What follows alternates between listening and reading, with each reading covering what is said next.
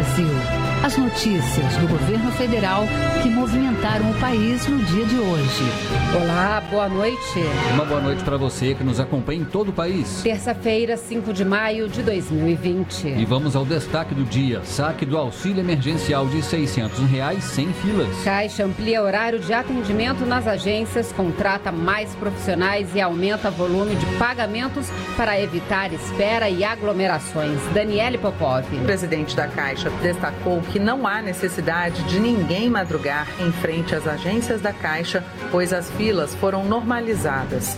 E governo lança portal para trabalhador consultar situação sobre o pedido do auxílio emergencial. Luciana Colares de Holanda. O objetivo do site é dar transparência ao procedimento de análise, processamento, homologação e pagamento do benefício.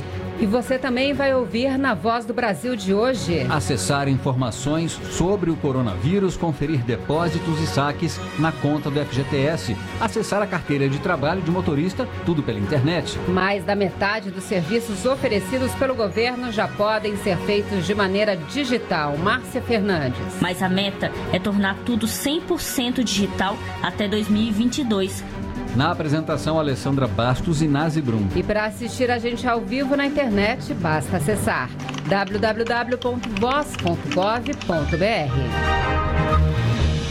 Todas as pessoas que chegarem durante o horário de funcionamento das agências da Caixa para fazer o saque ou buscar informações sobre o auxílio emergencial de 600 reais do governo serão atendidas no mesmo dia. A informação é do presidente do banco, Pedro Guimarães, que afirmou que não é preciso madrugar nas filas, evitando assim períodos excessivos de espera e aglomerações. Desde ontem, todas as agências do banco funcionam com horário estendido entre 8 horas da manhã e 2 da tarde, a fim de garantir um melhor atendimento à população. E todos os que chegam até as duas da tarde são informados de que o atendimento será realizado na mesma data. Para garantir o atendimento, funcionários do banco foram deslocados para as agências mais críticas e mais profissionais estão sendo contratados para reforçar a orientação ao público.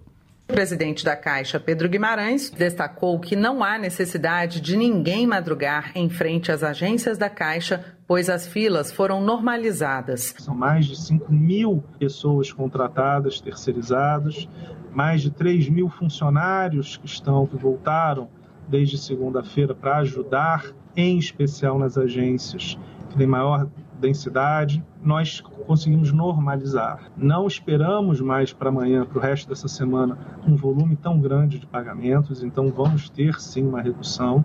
O que acaba acontecendo é nós abrimos todas as agências às 8, normalmente a partir das 7, 7 e meia, nós já começamos a verificar nas filas para realizar os tokens do Caixa Tem e acelerar o pagamento. Então, essa é a mensagem que nós queremos fazer. Não precisa chegar na fila de madrugada, todas as pessoas serão atendidas e a gente só vai fechar a agência depois de atender a última pessoa o último brasileiro dentro da agência. O presidente da Caixa destacou ainda a parceria com prefeituras para o pagamento do auxílio emergencial. Nós temos sempre é, o superintendente da Caixa na cidade, na região, tendo esse contato com as prefeituras.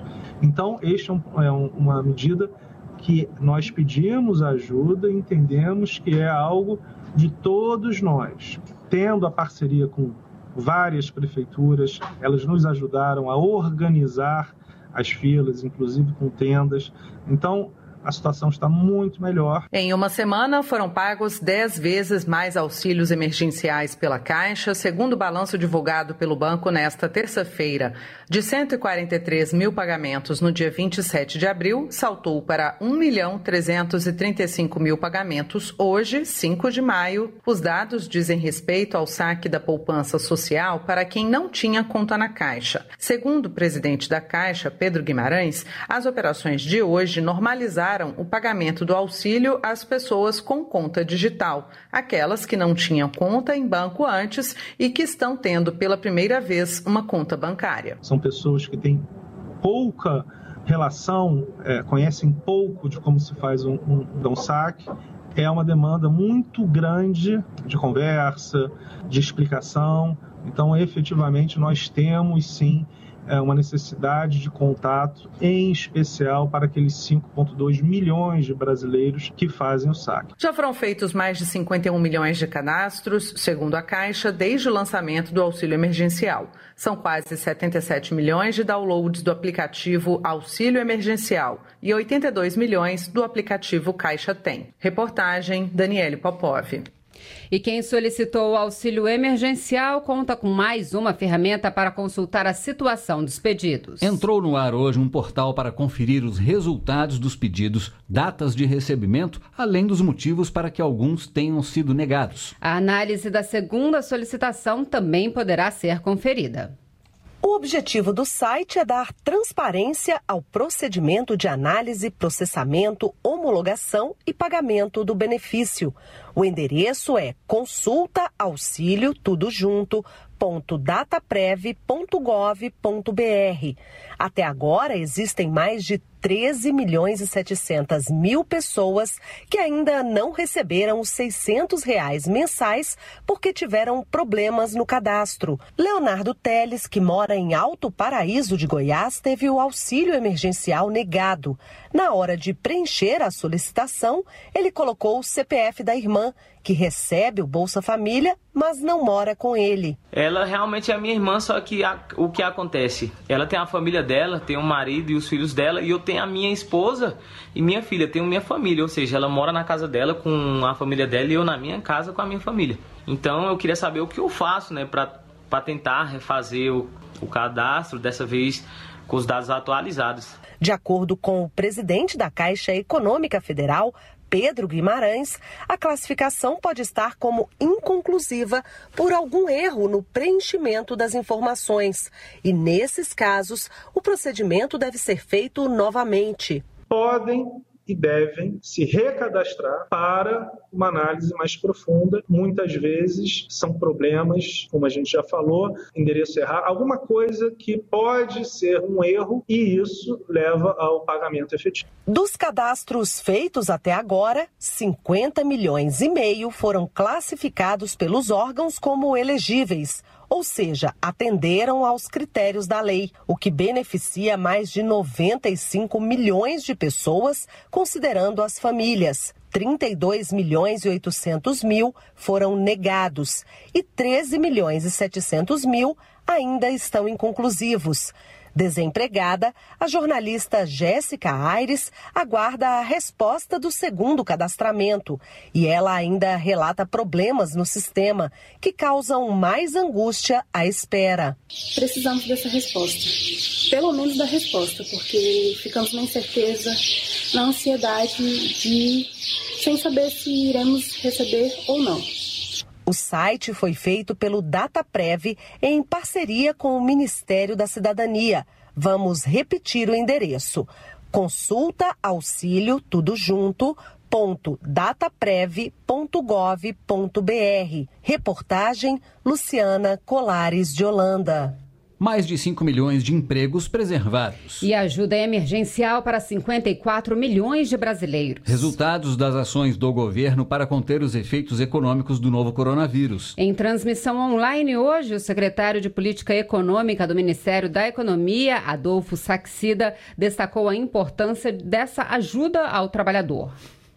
O auxílio emergencial informal é o maior programa de transferência de renda da história do Brasil vão ser mais de 100 bilhões de reais para 54 milhões de brasileiros. Cada um mês desse programa custa um ano de Bolsa Família. Além disso, tem toda uma vertente de ajuda a empresas para preservar empregos. Então, as medidas trabalhistas já preservaram mais de 5 milhões de empregos. A possibilidade de você antecipar feriado, antecipar férias, suspender contratos de trabalho com aportes do Tesouro Nacional para ninguém ficar desamparado. O secretário destacou ainda a transferência de recursos que o governo federal está fazendo a estados e municípios. E disse que as medidas tomadas até agora equivalem a 4% do produto interno bruto, que é a soma de tudo o que é produzido no país. As obras e concessões em portos, estradas e aeroportos vão ser fundamentais para a retomada da economia do país após a crise causada pelo coronavírus. Foi o que afirmou o ministro da Infraestrutura, Tarcísio de Freitas, durante uma reunião virtual com o Tribunal de Contas da União. Ele apresentou as ações do governo para garantir o abastecimento do país em meio ao novo coronavírus. E disse que as obras e projetos de infraestrutura seguem a todo vapor mesmo durante a pandemia. O ministro da Infraestrutura, Tarcísio de Freitas, destacou que o governo está dando continuidade aos projetos de infraestrutura durante a pandemia. Segundo o ministro, foram entregues 12 obras e realizado um leilão no período. E os estudos e projetos de concessões continuam.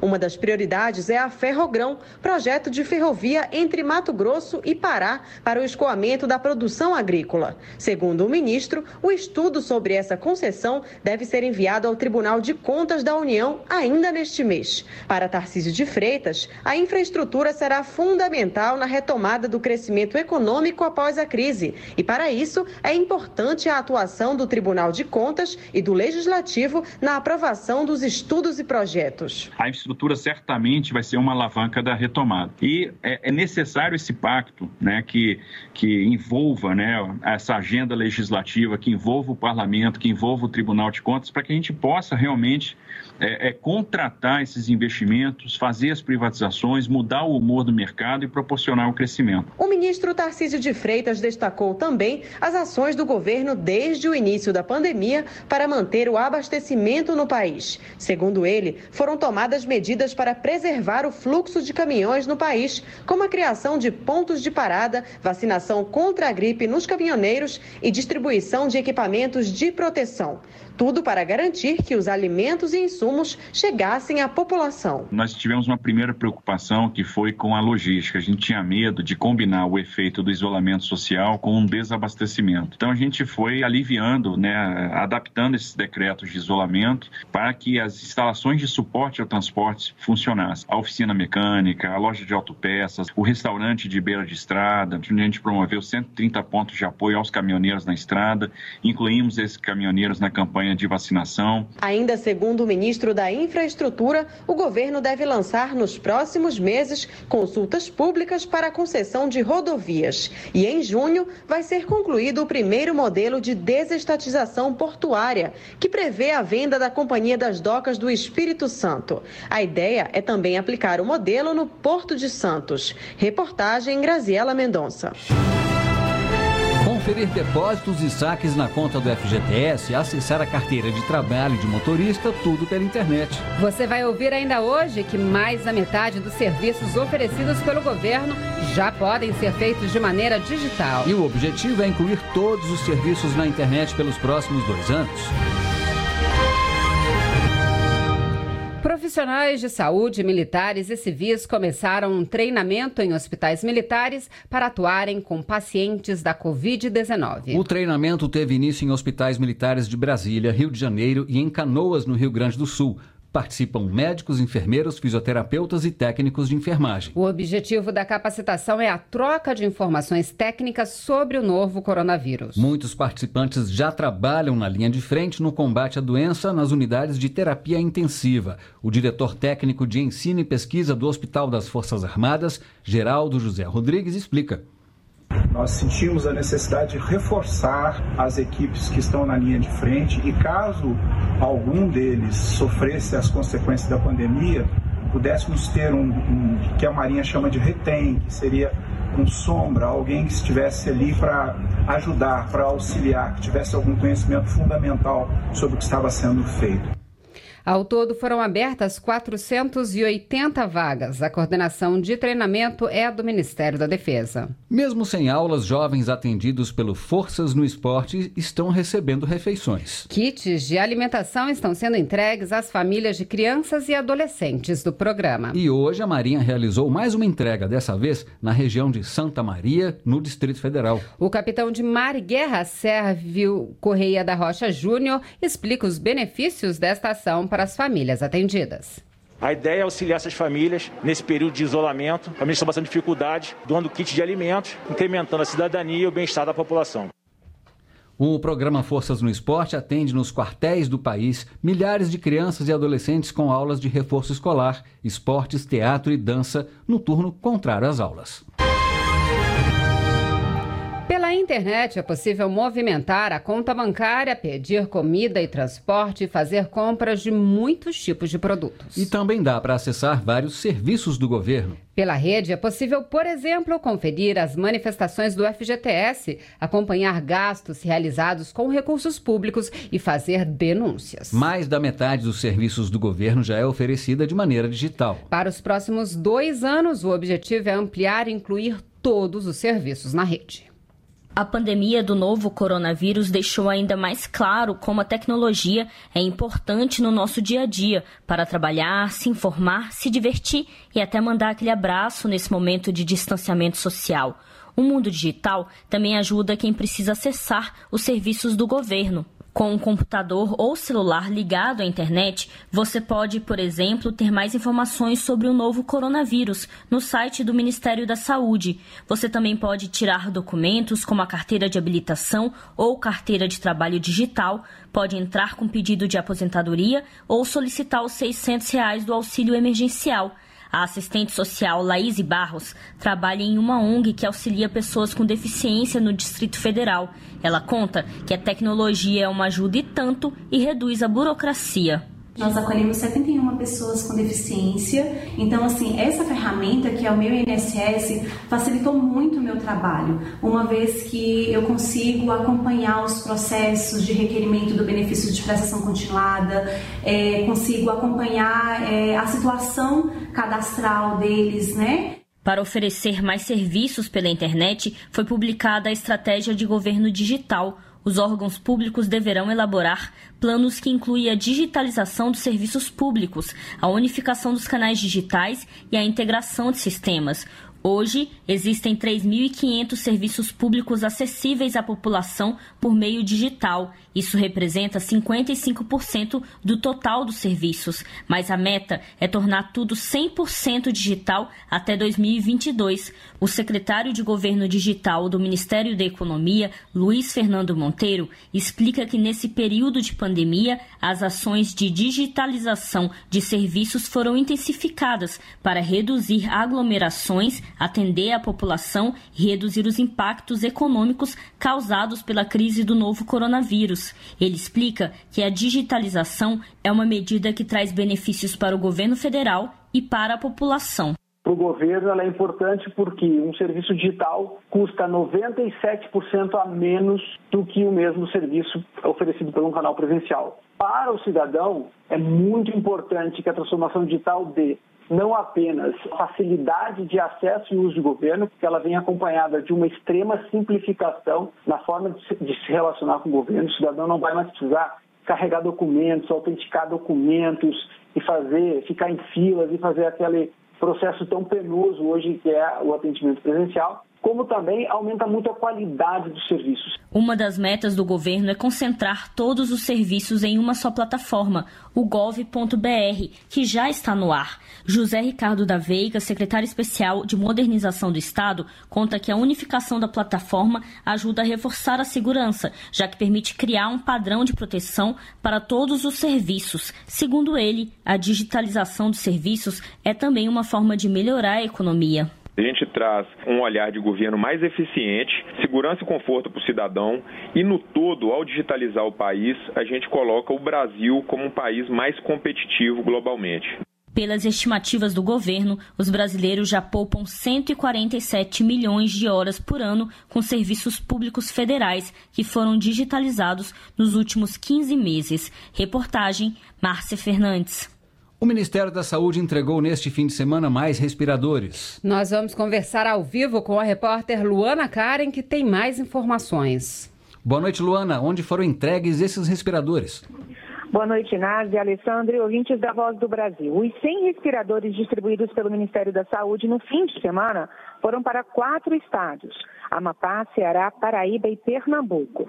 Com isso, chega a 487 o número de respiradores distribuídos pela pasta. O equipamento é usado por pacientes em estado grave por conta do coronavírus, que não conseguem respirar sozinhos. Com a dificuldade de encontrar o equipamento no mercado internacional, o Ministério da Saúde fez contrato com três empresas brasileiras, que vão produzir 14.100 respiradores. O investimento para a compra desses equipamentos é de 658 milhões de reais. E Luana, tem alguma nova recomendação do Ministério sobre medidas de prevenção ao coronavírus? Tem sim, Alessandra. O secretário de Vigilância em Saúde, Wanderson Oliveira, chamou atenção para o fato de que há poucas informações seguras sobre a doença e para o fato de que no começo se imaginava que a doença atingiria mais os idosos. O secretário disse que a doença ainda está sendo estudada em todo o mundo, mas que é necessário que todos tomem os cuidados básicos, inclusive os jovens. As autoridades atuais na Europa estão observando que metade dos casos graves na França e na Holanda são em pessoas com menos de 50 anos de idade. E é importante que todos saibam que os jovens também podem ser afetados e que eles devem tomar precauções que a gente vem relatando sistematicamente. Lavar as mãos, usar máscara e fazer as medidas de etiqueta respiratória. E Luana, segundo informação do Ministério da Saúde, mais da metade das pessoas contaminadas pelo coronavírus já se recuperou, já se recuperaram. É isso mesmo? É isso mesmo, Nazi. Segundo a última atualização que acabou de ser divulgada pelo Ministério da Saúde, o país tem 48.221 pessoas recuperadas da Covid-19, entre 114.715 infectados. Ah, o secretário de Vigilância em Saúde disse que considera todas as pessoas que contraem a Covid-19, a maioria se recupera. De cada 100 pessoas, 80 não vão desenvolver nenhum sinal e sintoma, mas pegou a doença, foi infectado. Vai ter uma doença leve. 20 vão precisar de algum tipo de atendimento mais especializado, internação. Obviamente, todo esse restante que recebeu alta e que não foi nem para o hospital, foi curada.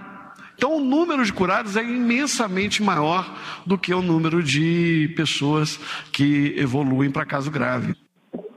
E atualizando os números, o boletim divulgado agora há pouco informa que também, também que 7.921 pessoas morreram por conta do coronavírus, 600 a mais que ontem. São Paulo segue como sendo o estado com maior número de casos confirmados e de mortos. Alessandra Inazzi. Obrigada, Luana Karen, pelas informações ao vivo. O governo já recebeu mais de 20 milhões de reais em doações de cidadãos, de cidadãos e empresas para reforçar o combate à pandemia de coronavírus. Foram doações de insumos hospitalares, como máscaras, álcool e gel, termômetros, jalecos e até equipamentos mais complexos, como respiradores. E as inscrições para as, para as doações foram prorrogadas. Elas podem ser realizadas até o dia 15 de maio pelo e-mail doações sem o cedilha e o tio, economia.gov.br. Mais qualidade de vida para a população. O Ministério do Desenvolvimento Regional aprovou projetos de saneamento básico em 19 cidades brasileiras. Com isso, os municípios vão poder acessar 845 milhões de reais em financiamentos. Os projetos aprovados são para abastecimento de água, melhoria do esgotamento sanitário e tratamento de resíduos sólidos, por exemplo. De acordo com o secretário nacional de saneamento, Pedro Maranhão, as obras vão melhorar a saúde da população e gerar economia para o Estado porque ele beneficia a população direta. É uma população que tem hoje muita esgoto sem ser tratado, muita água sem ser tratada, então nós estamos ampliando água, esgoto e realmente resíduo sólido. Cada um real que você investe em saneamento, você economiza quatro reais na saúde, que evita da criança, da pessoa de ir para os hospitais contraindo alguma doença oriunda de um esgoto maltratado, de uma água maltratada ou de um lixão a céu aberto. Os municípios devem contratar o crédito para as obras nos próximos 180 dias.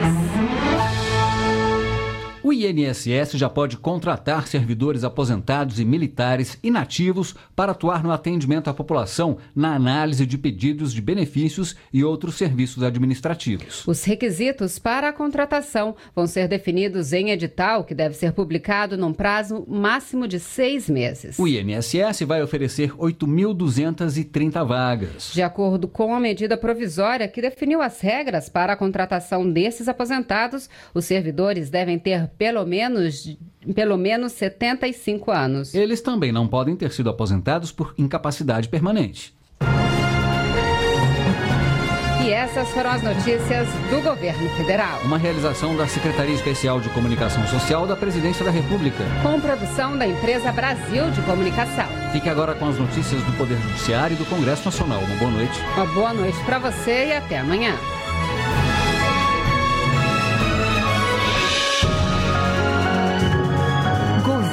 Federal. Pátria Amada. Brasil.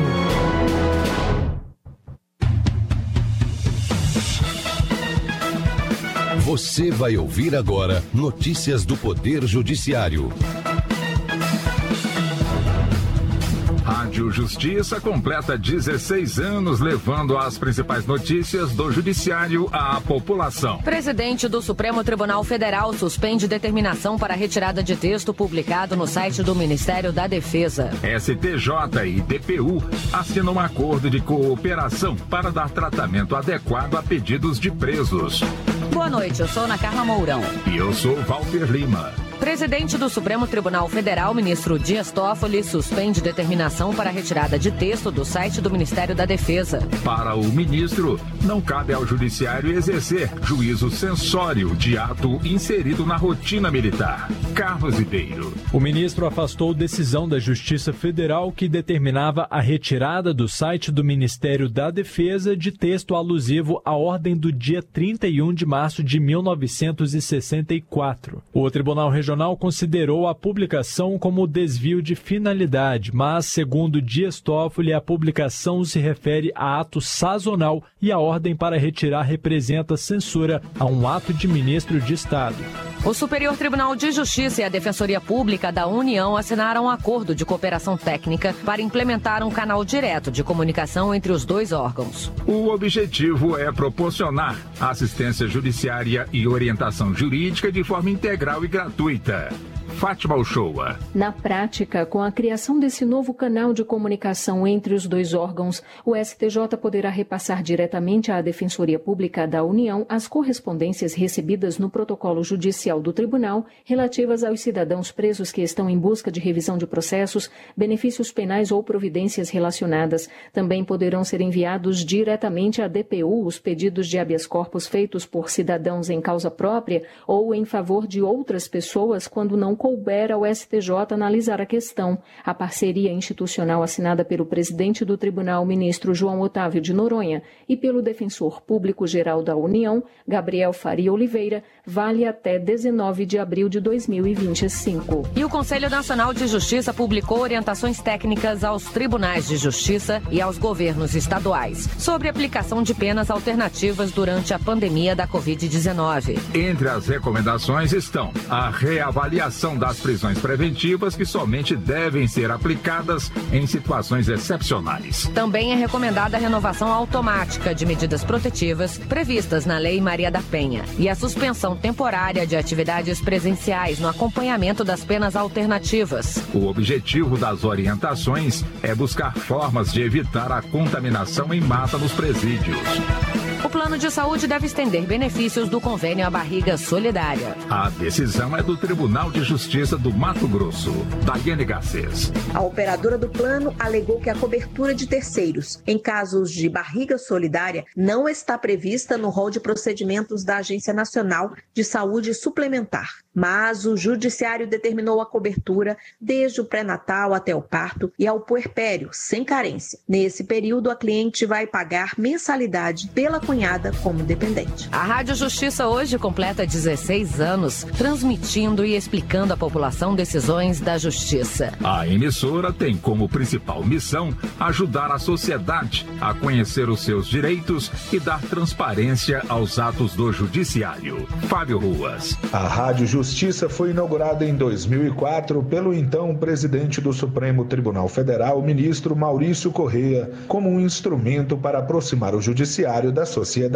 Esse novo veículo se destina aos brasileiros mais humildes, que não têm acesso à internet para visitar os sites dos tribunais, que não possuem TV por assinatura e, consequentemente, não têm acesso à TV Justiça. Para o ministro Marco Aurélio, autor do projeto de criação da rádio, a emissora tem cumprido bem o seu papel. Hoje, Rádio Justiça e TV Justiça estão de mãos dadas, buscando sempre servir e servir melhor aos cidadãos brasileiros. A Rádio Justiça está disponível para o Distrito Federal e em torno na frequência 104,7 FM. Você acompanha outras notícias do Poder Judiciário em 104,7 FM para o Distrito Federal e em torno e também pela internet. Acesse www.radiojustiça.jus.br. Siga pelo Twitter. twitter.com/barra Rádio Justiça. Acesse ainda o portal de notícias do Supremo Tribunal Federal,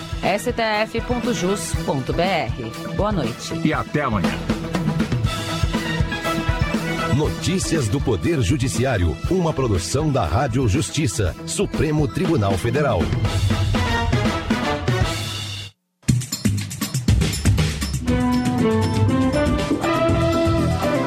Está no ar o Jornal do Senado. Eu sou Paula Groba e estes são os destaques de hoje do Jornal do Senado que começa agora. Ministro da Educação afirma a senadores que Enem não será adiado. Senado aprova mais uma MP que renova contratos temporários do Ministério da Agricultura e também aprova projeto que transfere terras da União a estados de Roraima e Amapá.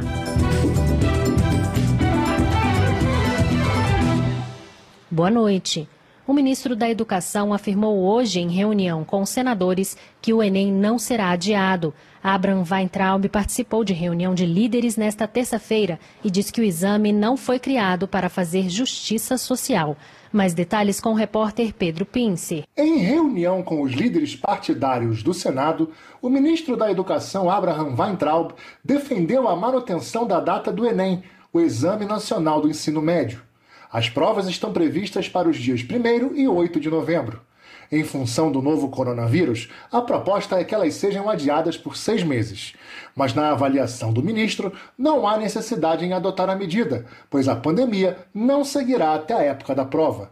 O líder do PDT, senador Everton do Maranhão, criticou a postura e lembrou que milhões de estudantes podem ser prejudicados. Ele quer manter para o Enem em novembro e ficou combinado para próximo agosto, mês de agosto, fazer uma outra reunião para avaliar o cenário.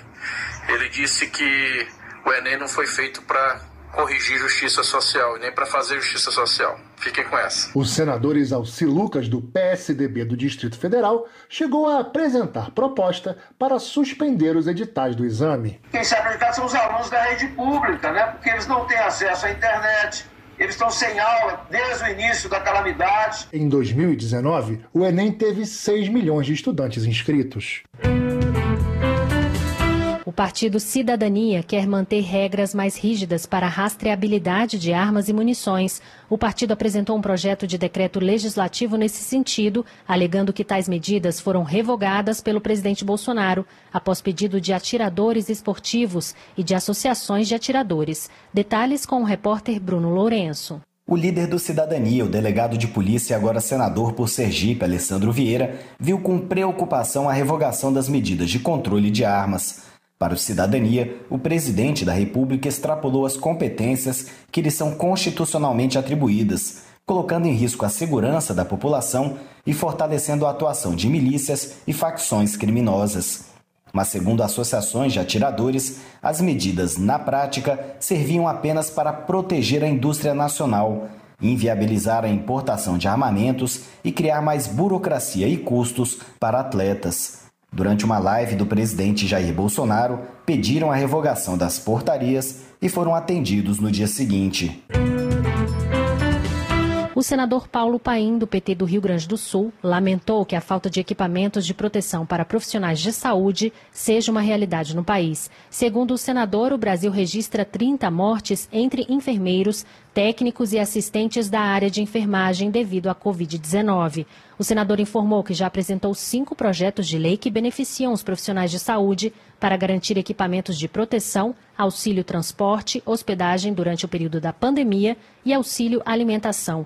Ele ainda parabenizou os milhares de brasileiros anônimos que estão atuando como voluntários. Já o senador Eduardo Girão, do Podemos do Ceará, criticou a decisão do ministro do Supremo Tribunal Federal, Alexandre de Moraes, que suspendeu a posse de Alexandre Ramagem como diretor-geral da Polícia Federal, nomeado pelo presidente Jair Bolsonaro. Segundo ele, o gesto do ministro caracterizou uma interferência política que fere a autonomia entre os poderes em uma decisão do ministro considerada monocrática e indevida. Por mais que tenhamos feito um contraponto forte com o presidente da República, mas ele tem o direito, constitucionalmente falando, de nomear o diretor da PF. E o diretor, todos reconhecendo uma pessoa que reunia todas as condições técnicas, um perfil que a própria Polícia Federal admirava, e foi impedido por uma decisão de um ministro do Supremo Tribunal Federal. Se isso não é interferência, eu não sei o que é. Não é a primeira vez. O Senado aprovou hoje uma medida provisória que autoriza a prorrogação de contratos temporários do Ministério da Agricultura. Os profissionais já trabalham com ações na área de política fundiária e agricultura familiar há quase cinco anos. Repórter Raquel Teixeira. O plenário do Senado aprovou a medida provisória que prorroga por até um ano nove contratos do Ministério da Agricultura. O senador Chico Rodrigues, do Democratas de Roraima, relator da medida, explicou que o melhor seria fazer concurso público, mas que o caso é excepcional e urgente. A medida provisória garante a continuidade da execução de programas e ações de grande relevância pelo mapa, em boa parte relacionados a competências que foram transferidas à pasta. E o senador Eduardo Braga, do MDB do Amazonas, destacou que a prática não pode se tornar rotina do governo. É preciso que, portanto, o governo esteja atento para que isso não se transforme numa rotina. A MP, que segue para promulgação, foi editada em dezembro do ano passado e perderia a validade em 28 de maio.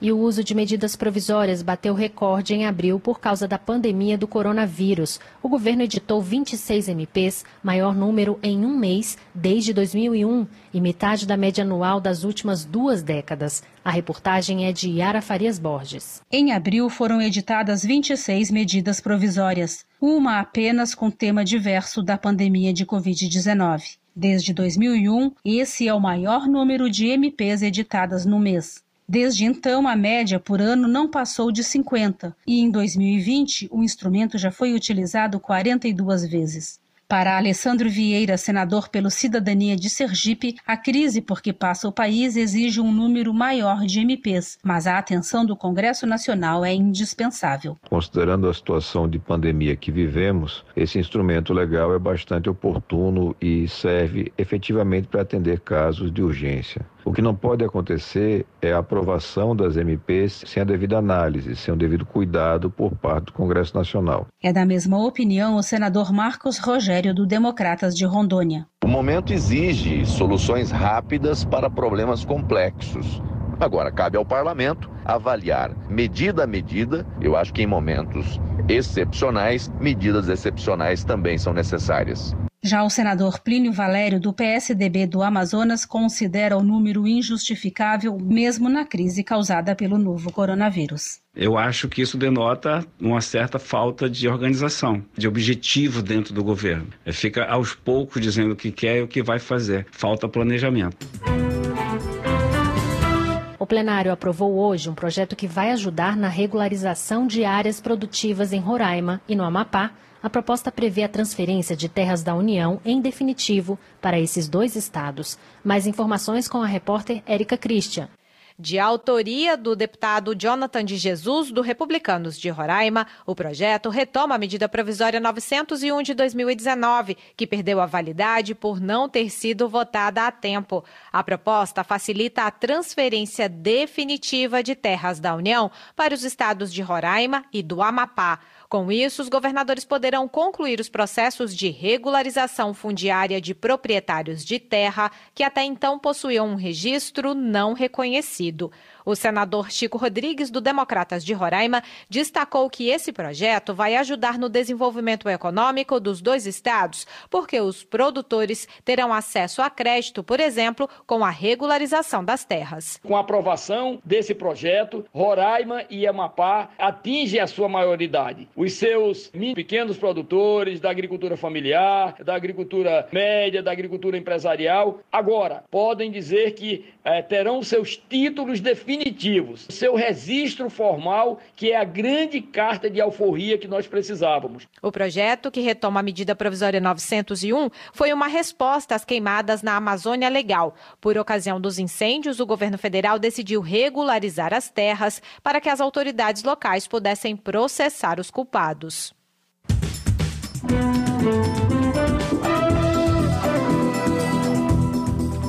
Com trabalhos técnicos de Eliseu Caires, o Jornal do Senado fica por aqui. Acompanhe agora as notícias da Câmara dos Deputados. Boa noite e até amanhã.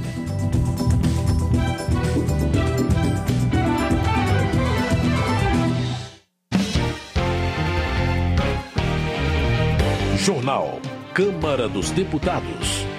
Plenário aprova texto base do projeto de ajuda a estados e municípios. Avança na Câmara a proposta que cria o orçamento de guerra. Profissionais de saúde cobram mais proteção para combater Covid no Rio. Boa noite. Em reunião virtual promovida pela Comissão Externa da Câmara, que analisa ações contra o novo coronavírus, médicos e enfermeiros cobraram melhores condições de trabalho, em especial equipamentos de proteção, como máscaras, para atuar no combate à pandemia da Covid-19 no Rio de Janeiro. Quem acompanhou a discussão foi o repórter Tiago Miranda.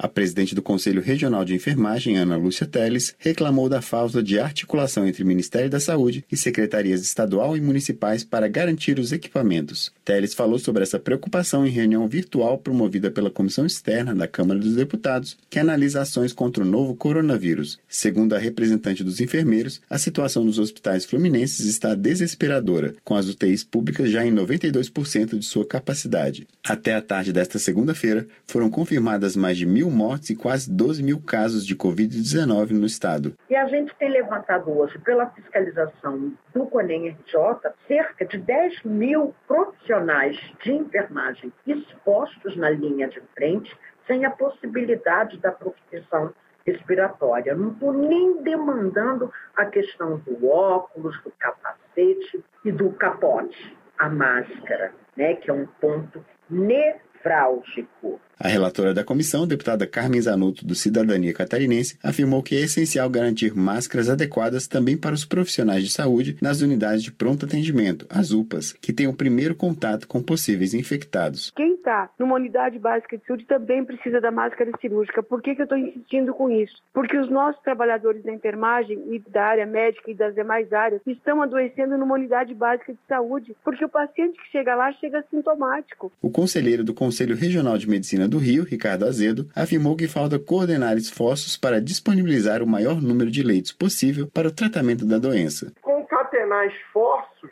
para que todo leito possível fosse disponibilizado para a população do modo mais eficiente.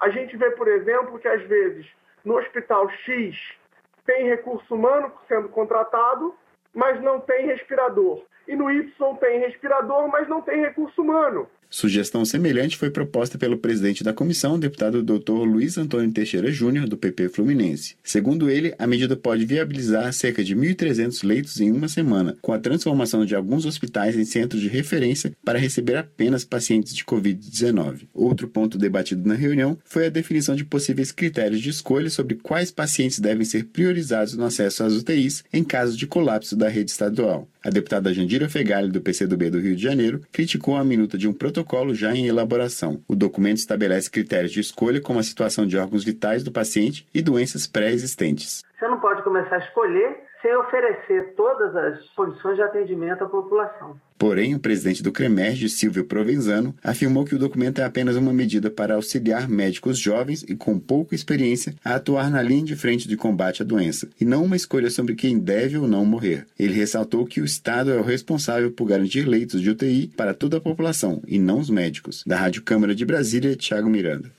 Jandira Fegali, do PCdoB, destaca que o Ministério da Saúde mantém oito instituições no Rio de Janeiro, com cerca de 2 mil leitos, mas que, por falta de insumos e pessoal capacitado, não atende a população neste momento de crise. Para a deputada, a inércia e a incompetência do governo federal é um ato criminoso.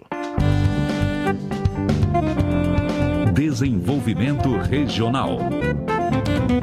Marcelo Ramos, do PL do Amazonas, alerta que a situação no estado é mais grave do que parece.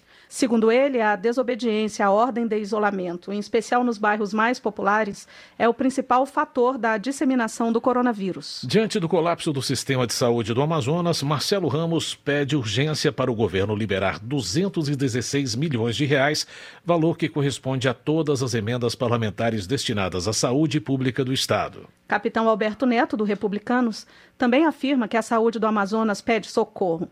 Segundo ele, além de enfrentar um sistema colapsado, os profissionais da saúde estão com salários atrasados desde o governo passado.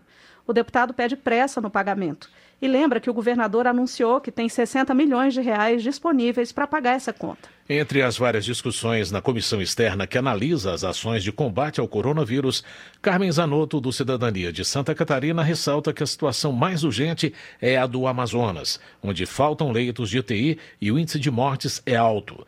Ela lembra que o estado tem uma característica diferente do restante do país, já que todos os leitos de UTI estão concentrados em Manaus. Saúde. Alexandre Padilha, do PT de São Paulo, lamenta o fato de o Brasil ter ultrapassado a China no número de mortes por coronavírus, ao atingir o registro de mais de 7 mil mortos. Para o deputado, a situação só não é pior por conta do distanciamento social e dos profissionais de saúde, que estão salvando vidas nos prontos-socorros, nas UTIs, nas unidades básicas de saúde e nas UPAs. A Câmara incluiu os profissionais de saúde que atuam diretamente no combate ao coronavírus entre os que poderão ter direitos à suspensão do pagamento de parcelas de financiamento estudantil, o FIES, por até 120 dias. Júlio Delgado, do PSB de Minas Gerais, ressalta que a medida deverá beneficiar os médicos da saúde da família e das Forças Armadas. Joênia Wapichana, da Rede de Roraima, critica a instrução normativa da FUNAI que, na prática, permite a ocupação de terras indígenas que ainda não foram homologadas, transformando-as em imóveis privados. A parlamentar alerta que a medida pode gerar disputas fundiárias e ainda aumentar o risco de contaminação de índios por coronavírus. Haroldo Martins, do Republicanos do Paraná, elogia o trabalho da FAB e o Itamaraty na repatriação de mais de 20 mil brasileiros de quase 90 países. Ele alerta, porém, sobre decreto que fechou as fronteiras para a entrada de estrangeiros. Para o deputado, é preciso garantir também a repatriação de estrangeiros que, apesar de residentes no Brasil, ainda não possuem a cidadania. Pompeu de Matos, do PDT do Rio Grande do Sul, pede apoio para apreciação de projeto de sua autoria que prorroga a licença maternidade para as mães de recém-nascidos até o mês de julho. O parlamentar justifica que o objetivo é manter as mães com os filhos até que sejam reduzidos os efeitos da Covid-19. Pompeu de Matos também espera que entre em pauta outro projeto de sua autoria que suspende por 120 dias a cobrança de parcelas de empréstimo consignado a trabalhadores e aposentados. Jorge Sola, do PT da Bahia, pede pressa na votação de dois projetos de lei que já têm urgência aprovada. O primeiro isenta de impostos os equipamentos de proteção individual. Segundo o deputado, o imposto sobre o preço final de EPIs chega a 30%. O segundo projeto dispõe sobre a realização emergencial do exame Revalida. Jorge Sola afirma que, atualmente, o governo federal já está descumprindo a lei do Revalida, que garante a aplicação de uma prova semestral com a publicação do edital 60 dias antes do exame. Luiz Angular, do Republicanos do Paraná, comemora a aprovação pela Câmara do projeto que autoriza o uso de recursos de saldos anteriores do Fundo de Assistência Social para ajudar a população mais vulnerável no combate aos efeitos da Covid-19. Luizão Goulart entende que os saldos provenientes de metas ainda não cumpridas darão oportunidade aos gestores públicos de fazerem bom uso do dinheiro na assistência social. A proposta está em análise no Senado. Para Renildo Calheiros, do PCdoB de Pernambuco, é melhor que estados e municípios utilizem recursos de saldos anteriores dos fundos de assistência social do que permitir que esse dinheiro volte para o Ministério da Economia pagar juros a banqueiros. Renildo Calheiros explica que, muitas vezes, por problemas técnicos ou administrativos, o convênio não é executado no prazo certo e a verba acaba não sendo usada. Ele reforça que a melhor destinação para esse dinheiro, neste período de crise, é o Sistema Único de Assistência Social, o SUAS. Para Leandre, do PV do Paraná, qualquer saldo que possa ser remanejado para a área social, ainda que insuficiente diante da demanda, será de grande ajuda. Ela destaca que, em tempos de pandemia, os profissionais da assistência social redobram os trabalhos de atendimento aos cidadãos mais vulneráveis. Política. Gervásio Maia, do PSB da Paraíba, lamenta que, enquanto o número de pessoas contaminadas e de mortes pelo coronavírus cresce no Brasil, o presidente Jair Bolsonaro continue dando um péssimo exemplo à população, criando conflitos, atacando a democracia, incentivando aglomerações e confrontando as orientações da Organização Mundial da Saúde. Fábio Trade, do PSD do Mato Grosso do Sul, critica o comportamento do presidente da República, Jair Bolsonaro. Segundo ele, enquanto o país passa por uma situação caótica, com milhares de mortes decorrentes da Covid-19, caixões empilhados e enterros coletivos, o presidente pratica tiro ao alvo em Brasília. Enio Verri, do PT do Paraná, pede união das forças políticas na construção de uma alternativa ao presidente Jair Bolsonaro. O parlamentar afirma que o Brasil vive um momento de retrocesso e que a briga do ex-ministro da Justiça Sérgio Moro com o presidente da República escancara os erros do atual governo. Orlando Silva, do PCdoB de São Paulo, defende a criação de uma CPI para apurar as denúncias feitas pelo ex-ministro Sérgio Moro contra o presidente da República. O deputado insiste no aprofundamento das investigações de que Bolsonaro teria tentado interferir politicamente na Polícia Federal. Para ele, o presidente aparelha o Estado para atender a interesses pessoais. Alessandro Molon, do PSB do Rio de Janeiro, diz que é estarrecedor que o presidente da República insista numa postura autoritária contra o Congresso e o Supremo. O deputado também avalia que não há preocupação de Bolsonaro com a saúde dos brasileiros nem com a entrega do auxílio emergencial. Segundo ele, pesquisas apontam que a maioria da população apoia o afastamento do presidente. Para Bibo Nunes, do PSL do Rio Grande do Sul, os pedidos de impeachment do presidente Jair Bolsonaro não passam de uma grande piada. Segundo o deputado, o Supremo Tribunal Federal não tem nenhuma prova robusta contra o chefe do executivo. Ele também desmente as afirmações de que Bolsonaro seria a favor do AI-5 e da intervenção militar. Coronavírus. Evite o contágio. Use máscara toda vez que sair de casa. Ela pode ser feita de qualquer tecido. Coloque cuidadosamente para cobrir boca e nariz. Ajuste para evitar espaço entre a máscara e o rosto. Enquanto estiver usando, evite tocar a parte da frente da máscara. Troque a cada duas horas e guarde em uma sacola plástica. Retire pelas alças e lave as mãos. Deixe de molho por pelo menos 10 minutos em uma solução de água sanitária. A prevenção é o melhor remédio. Uma campanha da Rádio Câmara. Justiça. Henrico Mizazzi, do PV de São Paulo, elogia a nomeação de José Levi Melo do Amaral Júnior para o cargo de advogado-geral da União. O deputado exalta as qualificações de Levi Melo, que, além de professor da Universidade de São Paulo, atuava como procurador-geral da Fazenda Nacional. Eli Borges, do Solidariedade do Tocantins, defende que a aposentadoria compulsória dos juízes dos tribunais superiores, inclusive do Supremo, volte a ser aos 70 anos de idade, e não aos 75, como foi aprovado na proposta conhecida como PEC da Bengala, em 2015. Eli Borges argumenta que a medida promove uma maior renovação do Poder Judiciário, fortalece as instituições democráticas e pode acalmar os ânimos políticos para que o Brasil volte a se concentrar no combate à pandemia. Economia. O plenário da Câmara aprovou em primeiro turno a proposta de emenda à Constituição que cria o chamado orçamento de guerra. O texto já foi votado uma vez pela Câmara, mas, como foi modificado no Senado, precisou passar novamente pela análise dos deputados. Quem traz mais informações é Paula Bitar. A PEC permite a separação do orçamento referente aos gastos com o combate à pandemia de coronavírus do orçamento geral da União. As regras terão validade durante o estado de calamidade pública. A proposta cria um regime extraordinário fiscal, financeiro e de contratações para o enfrentamento da calamidade. O texto permite processos mais rápidos para compras, obras e contratações de pessoal temporário e serviços. Entre os pontos controversos está a possibilidade possibilidade de compra de títulos privados pelo Banco Central. Para a líder do PSOL, deputada Fernanda Melchiona, o texto beneficia os banqueiros e autoriza o Banco Central a comprar títulos podres. Permite dar dinheiro para o sistema financeiro, para os parasitas, para os mercados secundários, que tem um risco enorme aos cofres públicos e pode ser mais uma benesse aos grandes banqueiros. Para defender essa medida, o presidente da Câmara, deputado Rodrigo Maia, fez algo raro. Deixou a presidência e foi à tribuna falar como parlamentar. Nós não estamos votando autorização para o Banco Central comprar título primário.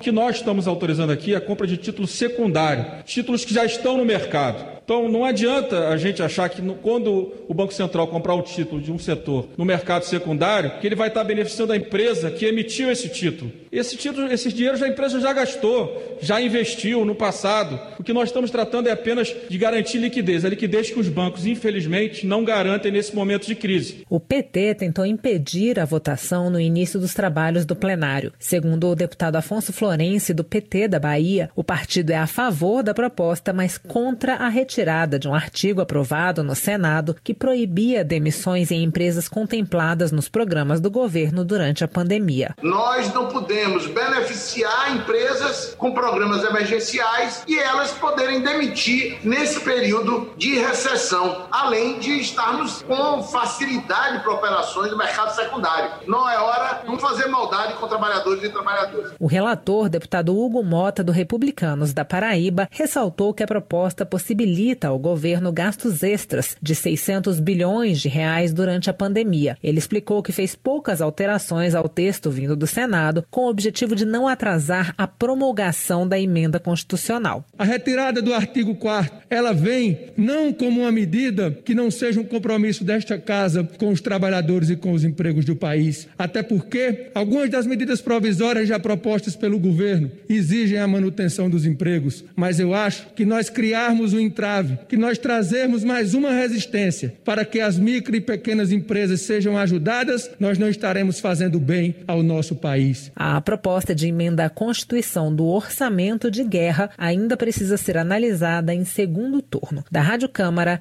de Brasília, Paula Bitar. Arlindo Quinalha, do PT de São Paulo, destaca que o Congresso tem feito um esforço coletivo para dar ao governo federal todos os instrumentos necessários para atender os interesses da população no enfrentamento à pandemia do coronavírus, como é o caso do orçamento de guerra. Além do Quinalha, lamenta que a Câmara não tenha mantido no texto da PEC o artigo aprovado pelo Senado que condicionava o recebimento de benefícios financeiros e tributários à manutenção dos empregos durante o período de calamidade. Na avaliação de Marcelo Freixo, do PSOL do Rio de Janeiro, a PEC do orçamento de guerra reforça a responsabilidade que o presidente da República deve ter diante do combate à pandemia do coronavírus. Portanto, se com todas as ferramentas na mão o presidente não proteger a vida dos brasileiros, o deputado entende que ele deverá ser responsabilizado por isso. Seguiu para a sanção presidencial a medida que transforma a Embratur em uma agência autônoma. Celina Leão, do PP, destaca a importância de a sede da empresa permanecer no Distrito Federal. Durante a votação da matéria em plenário, os deputados analisaram uma emenda que sugeria a transferência da sede para o Rio de Janeiro. Essa emenda foi rejeitada. Votação. O plenário aprovou nesta noite o texto base do projeto que institui o Programa Federativo de Enfrentamento ao Coronavírus. O texto prevê a concessão de um auxílio financeiro de 125 bilhões de reais aos entes federados. O texto voltou do Senado e substitui proposta aprovada anteriormente pela Câmara. Se for alterado pelos deputados, o projeto terá de ser analisado novamente pelos senadores. Relator da proposta, o deputado Pedro Paulo, do Democratas do Rio de Janeiro, recomendou a aprovação do texto elaborado pelo Senado com apenas duas emendas. A primeira emenda deixa claro que profissionais e servidores civis e militares envolvidos diretamente em atividade de combate ao coronavírus estão a salvo das restrições impostas, como o congelamento de salários até o final de 2021. A segunda emenda inclui os cargos de assessoramento entre aqueles que podem ser repostos, desde que não aumentem despesas. Após acordo com os líderes partidários, foi aprovada a emenda com alterações que ampliam as categorias protegidas de congelamento de salários. Entre elas estão os policiais legislativos, os técnicos e peritos criminais, os agentes socioeducativos, os servidores da limpeza urbana, da assistência social e os profissionais de saúde da União, dos estados, do Distrito Federal e dos municípios, desde que diretamente envolvidos no combate à pandemia da Covid-19. A previsão de congelamento de salários dos servidores foi um dos itens mais controversos durante a discussão da matéria. Para Carlos Veras, do PT de Pernambuco, não dá para aceitar que o governo imponha uma agenda neoliberal na pauta de ajuda a estados e municípios. Ele entende que até os trabalhadores da saúde e da segurança poderão ser penalizados com congelamento de gratificações e indenizações. Érica Cocai, do PT do Distrito Federal, também condena a proposta de congelamento dos salários dos servidores públicos. A deputada defende que a categoria é fundamental para a construção de políticas públicas e reafirma que não há como concordar com uma proposição que retira direitos. Até o fechamento desta edição, ainda estavam em votação propostas de mudanças ao texto feitas pelos deputados. Você acompanha mais detalhes dessa matéria na Voz do Brasil da Câmara dos Deputados de amanhã. E termina aqui o jornal Câmara dos Deputados, com trabalhos técnicos de Milton Santos e locução de Maria Clarice Dias e José Carlos Andrade. Uma boa noite para você. A Voz do Brasil está de volta amanhã. Boa noite. Você ouviu A Voz do Brasil. Boa noite.